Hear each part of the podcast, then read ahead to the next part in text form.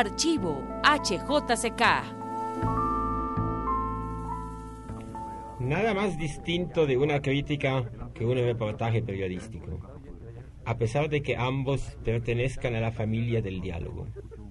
Porque si en la crítica el artista es objeto de una investigación valorativa, quien contesta no es él en su calidad de creador, sino su obra sola, los resultados de su labor. El diálogo, pues, es en este caso entre la obra, elocuente, aunque no se exprese con palabras, y el crítico que traduce al lenguaje humano, imperfectamente como es de suponer, los misterios de una creación y los frutos siempre más complejos que su análisis de un empeño estético. Es una confrontación entre una creación y un juicio, el cual, desde luego, ya lo dijo Oscar Wilde, es también creación dentro de sus límites. No así el reportaje. Quien en él habla es el autor solo, el reportero se limita a indagar y reproducir. Es una forma engañosa, porque aparentemente en una entrevista asistimos a un diálogo entre el reportero y el entrevistado, pero en realidad el diálogo se desarrolla entre otras personas, el autor y su obra. El reportero no es sino el catalizador momentáneo de un encuentro. De ahí que nada que ella se diga sea de su propiedad. Él no es juez y ni siquiera parte. Quien expone los problemas y presenta los diferentes aspectos de una obra o de una inspiración es el autor. Y quien los juzga es el público, por encima de la cabeza del crítico. Es el juicio directo. Esta es la razón que nos induce a emplear ahora la fórmula consagrada. Enseguida hablará para ustedes Alejandro Obregón. ¿Ha emprendido usted últimamente varios viajes al exterior y, según entendemos, piensa viajar otra vez a Europa dentro de una semana? ¿Considera usted, pues, que ese contacto con la pintura universal ha tenido una influencia sobre su propio desarrollo artístico y en qué sentido? Sí, los viajes siempre tienden a ampliar la paleta, pero creo que no hay que olvidar que lo que se vea en el exterior debiera ser mirado hasta cierto punto con ojos de turista, sin olvidar el punto de partida, pues allí es que se derriba la fuerza. ¿Y qué opina usted de las principales corrientes artísticas en que se divide actualmente la producción pictórica? ¿A la cual de ellas asigna usted la mayor importancia en cuanto a su vitalidad, a su empuje en este momento? ¿Y cuál, según su concepto, tiene las mayores posibilidades de perdurar en la historia de las bellas artes? La pintura ha perdido en parte su seriedad se ha vuelto una cuestión de moda. Esto es debido a la época inestable en que vivimos. El esfuerzo de originalidad hace perder la conexión con lo, que nos rodea. Me parece muy importante esta observación del maestro Obregón y creo que confirma algunas de las tesis que nos han eh, expuesto aquí en varias ocasiones el compañero de este programa, Daniel Arango, aquí presente. Sin embargo, a nosotros nos ha parecido siempre que aquel defecto que menciona Alejandro Obregón se podría aplicar a todas las épocas de la pintura y a todas las corrientes, siempre contemporáneas. En el arte moderno de cualquier época existe siempre un aspecto vinculado con el tiempo, que luego pierde mucho de su importancia, pero que quizá como motor de acción para los artistas tiene una importancia y es casi indispensable. ¿Qué piensa usted, Daniel? Pienso que desde luego todas las corrientes no tienen igual fertilidad y amplitud. El abstraccionismo, o lo que llama Alejandro el arte no figurativo, en realidad parece más recortado, parece más llamado a instancias puras artísticas, es cierto, pero con menos conexiones eh, referente a las posibilidades y a las provincias espirituales del ser.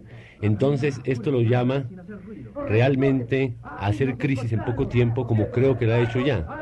por más que desde el punto de vista de color o de composición los artistas abstraccionistas sigan inventando el mundo estético, pienso que en realidad ya este antiguo proceso de frío no nos presenta sino una perspectiva calcárea, puramente lunar en el arte contemporáneo. No podemos seguir discutiendo este único punto que nos llevaría quizá demasiado lejos a una, eh, a una discusión de índole netamente estética, tanto más cuanto pienso volver a este problema en nuestra próxima entrevista que se va a hacer con uno de los representantes más calificados de aquella corriente en Colombia, Eduardo Ramírez Yamizaf. Así que aprovechando la presencia entre nosotros de Alejandro Obregón, quiero hacerle otra pregunta. ¿Qué opina usted acerca del mural en la creación pictórica? ¿Es cierto que éste permite expresar algo que no se logra por medio de las demás técnicas? Y finalmente, ¿cuál es su concepto personal acerca de la técnica y de la composición muralística? Lo interesante del mural en oposición a la pintura del caballete es que plantea un problema trifásico. Hay que tener en cuenta primero el propietario del muro, segundo el gran público espectador y tercero lo que el pintor puede y quiere hacer con estos otros dos factores. La pintura de caballete viene a ser más íntima y por consiguiente menos amplia. Y ahora una pregunta de carácter personal. ¿Qué murales ha realizado usted y cuáles tiene el proyecto? Y luego, ¿qué es lo que desea expresar cuando pinta sobre superficies, sobre superficies grandes? En nuestro país hay una tendencia exagerada a concebir el mural como una forma de recordar la historia pasada. Creo que el muralista debiera proyectarse también al futuro, tanto en términos humanos como en estética.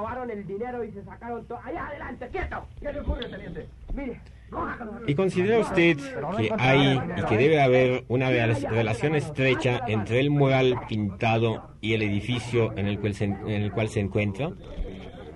Sí, puesto que el edificio impone en gran parte el tema. Por otro lado, la arquitectura es irremediablemente el marco del muro pintado. Entonces, me parece encontrar alguna contradicción entre las respuestas que ha dado Alejandro. Ha declarado que la pintura de Caballete es más íntima y por lo tanto menos amplia que la, que la pintura del mural a tiempo que declara que la del mural está definida por dos cosas que tiene que tener en cuenta el, pintor, a saber, el gusto general del público y el eh, propietario del muro.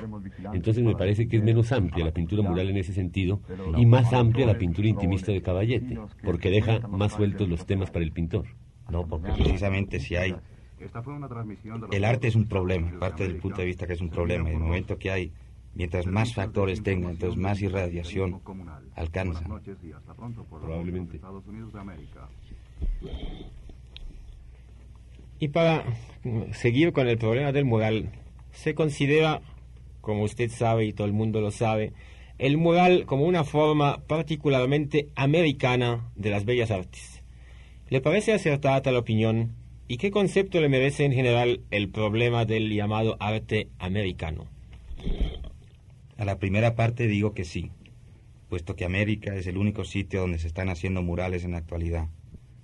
A la segunda parte de su pregunta le respondo que el problema del arte americano es bien complicado, puesto que, puesto que nos toca no solo asimilar lo que es nuestro, sino también lo que tienen que ofrecer otros continentes con más experiencia en la pintura que nosotros.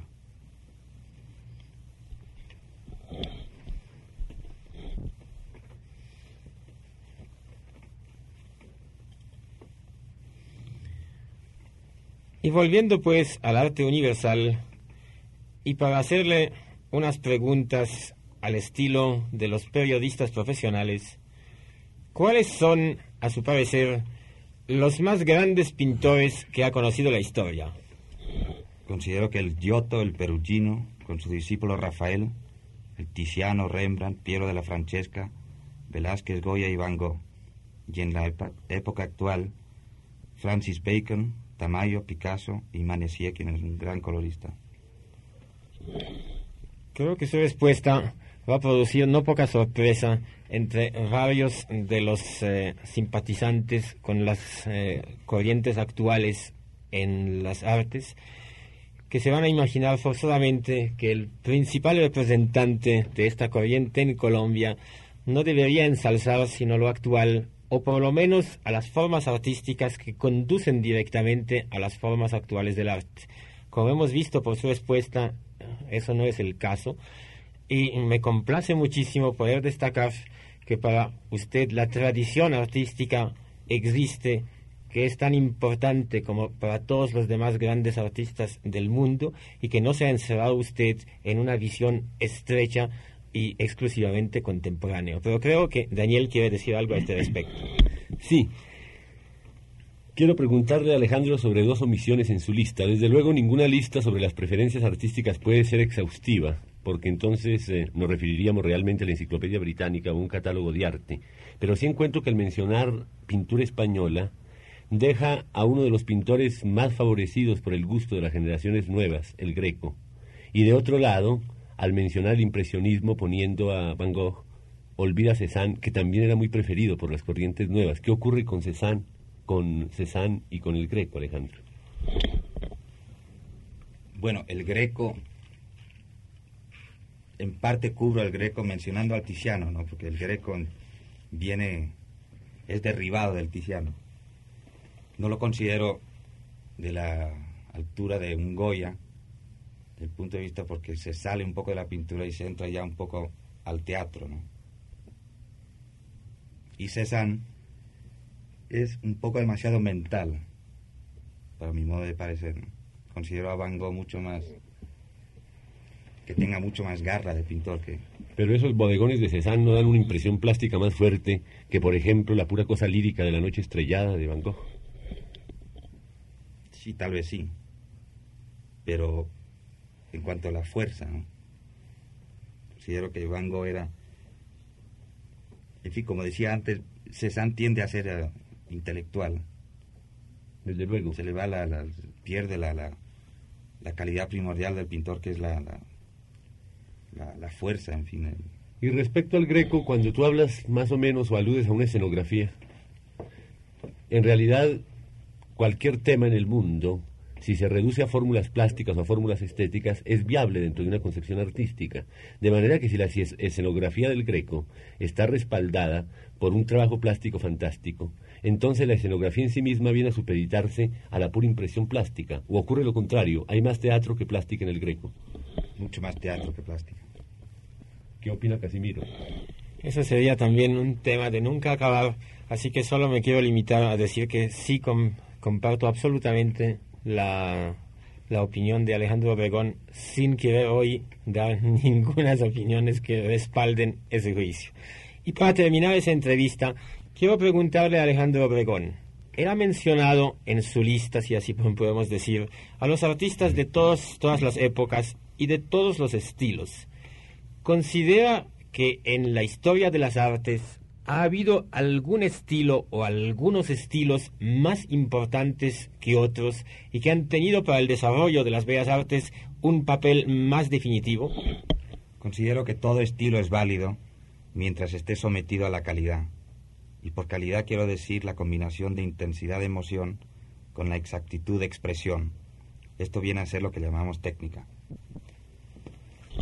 Esto parece ser una fórmula química excelente, pues, para explicar el fenómeno artístico, que desde luego puede ser discutible. Pues, suspendemos aquí el diálogo con Alejandro Obregón, mm, dándole las gracias, pues, por eh, la excelente acogida que ha tenido a la invitación de Casimiro Eicher.